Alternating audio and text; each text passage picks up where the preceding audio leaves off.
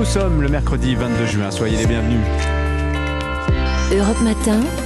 Dimitri Pavlenko. Et à la une ce matin, cette question, faute de majorité absolue, faut-il un gouvernement d'union nationale? C'est le souhait de François Bayrou ou d'Édouard Philippe. Hors de question, répond l'opposition. Mais alors le chef de l'État, lui, y pense-t-il vraiment? Élément de réponse dans un instant avec Jacques Serret du service politique d'Europe 1. La guerre du blé en Ukraine, coincée dans les ports par les Russes. L'exportation s'organise à marche forcée en semi-remorque vers la Roumanie ou la Pologne. Europe 1 a enquêté auprès des chauffeurs routiers ukrainiens. Reportage à suivre. Et puis le football, l'Olympique lyonnais bientôt à l'heure américaine. Le président Olas a présenté hier le nouvel actionnaire majoritaire. Il s'appelle John Textor. Les présentations à la fin de cette édition. À 8h13, votre invité Sonia Mabrouk, bonjour. Bonjour Dimitri, bonjour à tous. Compromis et désormais union nationale. Emmanuel Macron cherche la parade, mais est-ce que ce sera suffisant face à l'ampleur du bouleversement? Notre invité est un rescapé des législatives et un proche du président, le ministre en charge de l'Europe, Clément Beaune. À tout à l'heure.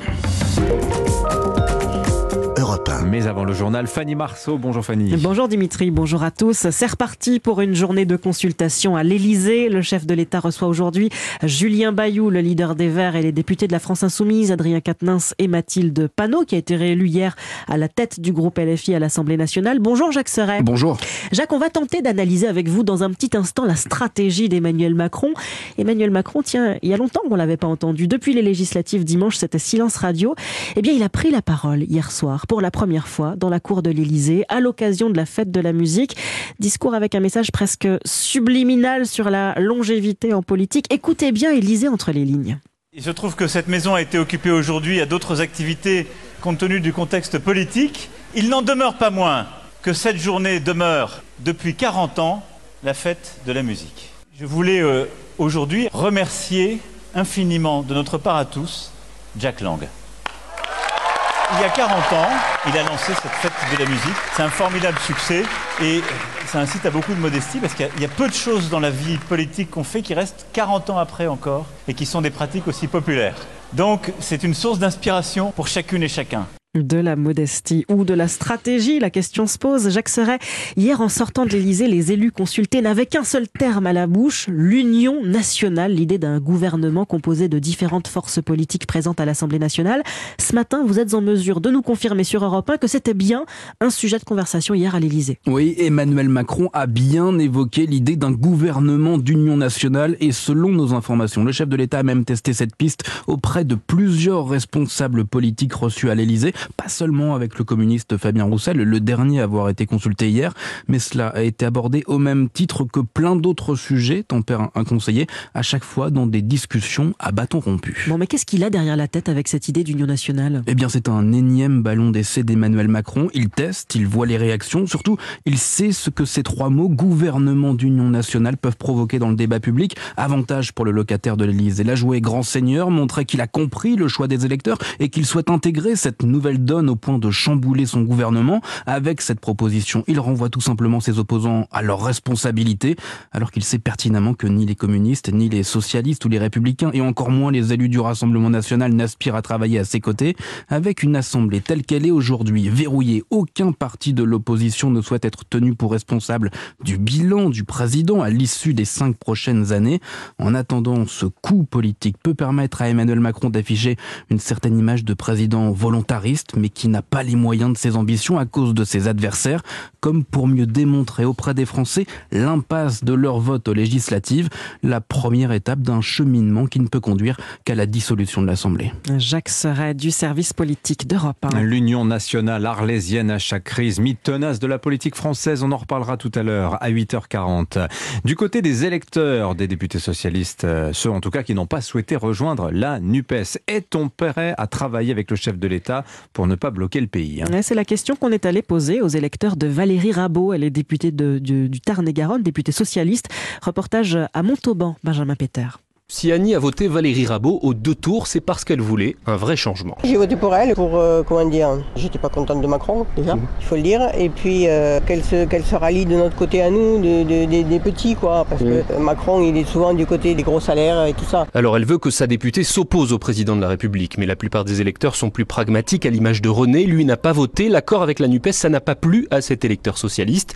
Alors il veut croire que Valérie Rabault saura parfois se rallier au gouvernement. Pour la France, il faut absolument qu'il y ait des accords. Je ne veux pas qu'elle s'oppose totalement. Il faut être constructif. Si c'est pour dire toujours non à tout, eh ben, il n'y aura rien de voté. Et c'est 50 perdus. Et pour Catherine et Régis, il faut de toute façon qu'elle garde sa liberté. Si on a voté pour elle, c'est ni pour euh, qu'elle soit pour lui vraiment, ni qu'elle soit complètement dans l'opposition. Qu'elle reste libre. La NUPES n'a pas d'avenir. Il faut aller avec les gens qui vont dans le bon sens, même s'ils ne sont pas vos amis. S'il y a des textes qui font avancer, pourquoi pas. Mais qu'elle sache aussi s'opposer au test renégat. D'ailleurs, celle qui toute la campagne s'est présentée comme une candidate socialiste a déjà fait savoir qu'elle rejetait l'idée d'un groupe NUPES à l'Assemblée. À Montauban, Benjamin Péter, Europe 1. Valérie Rabault, députée socialiste élue sous la bannière NUPES, faut-il le préciser? Alors le sujet politique numéro un pour les Français demeure le pouvoir d'achat. Sans majorité absolue, Emmanuel Macron va avoir du mal à faire voter son projet de loi. Et ce matin sur Europe 1, on prend de la hauteur, vue sur nos voisins européens. Comment font-ils, eux, face à l'augmentation des prix?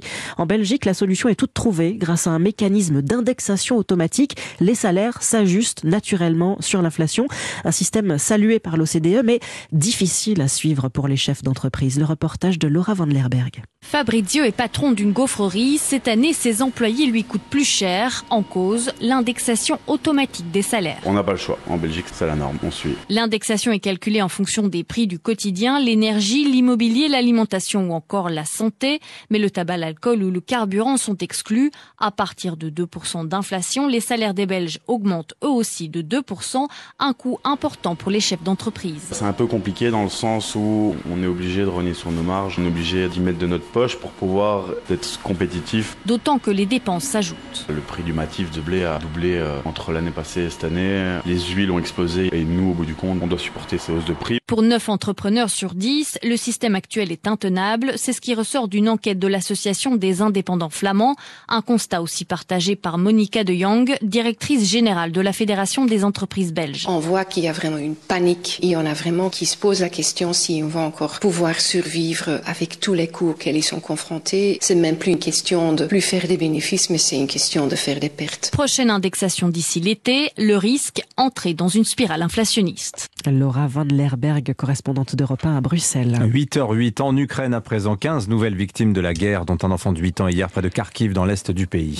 Bombardements sont toujours très intenses hein, à l'intérieur des terres dans le Donbass. Sur le littoral de la mer d'Azov et de la mer Noire, en revanche, rien ne bouge. La guerre bloque les ports et les millions de tonnes de céréales et d'oléagineux qui dorment dans les cales des bateaux, dans les silos, dans les hangars. Impossible d'exporter par la mer, alors que le reste du monde attend. Seule solution, des camions qui se rendent par convoi entier à la frontière polonaise sur la route des céréales. Le reportage de l'envoyé spécial d'Europe 1, Nicolas Tonev. Des centaines, tous identiques, vrombissants. Une lourde semi-remorque métallique bâchée, attelée au tracteur. Et un même trajet du sud et des ports devenus inutiles vers le nord-ouest du pays. Cette nouvelle porte de l'exportation. Sacha est en pause, affalé sur son volant. La semaine dernière, j'ai fait deux allers-retours de la région de Mykolaev vers Lvov. Combien d'heures de route Il y a 1000 km à faire, ça fait au minimum 12 à 13 heures. Combien de tonnes transportées à chaque fois 25 tonnes, du tournesol. Ça part ensuite vers la Pologne, la Roumanie, toujours en camion ou alors en train, mais c'est transvasé dans de très gros sacs pour le transport. Moi j'amène ça à Oujvarot, à la frontière polonaise, et c'est là que la marchandise est conditionnée dans de très grands sacs. 25 tonnes par 25 tonnes, de petites cuillères comparées aux milliers de mètres cubes d'un cargo céréalier. Mais les chauffeurs se réjouissent, ils aident le pays et cette exportation forcée qui inonde les routes de camions leur remplit aussi les poches. Le prix du transport a augmenté de 4 à 5 fois. On gagne bien là avec ce genre de transport. Avant, pour un trajet, je prenais environ 160 euros. Maintenant, c'est au moins le double. Avec un retour plein, je ramène 4 fois plus d'argent. Pause terminée lors du départ pour Sacha. Seul point négatif pour les routiers, le prix du carburant a plus que doublé avec la guerre. Sur la route de Mykolaïev, Nicolas Tonev, Europe Un mot de sport pour terminer. L'Olympique lyonnais, c'est officiel, change de main. il passe sous pavillon américain. 66% de ses parts vont à l'homme d'affaires John Textor. Il y a au moins une, chose qui ne changera pas à l'OL. C'est le visage du club. Jean-Michel Aulas reste président pour au moins trois ans encore. Merci beaucoup Fanny Marceau. C'était votre journal. Dans un instant sur Europe 1, le ministre des Affaires européennes Clément Beaune est l'invité de Sonia Mabrouka. Dimitri Pavlenko. Votre matinale info sur Europe 1.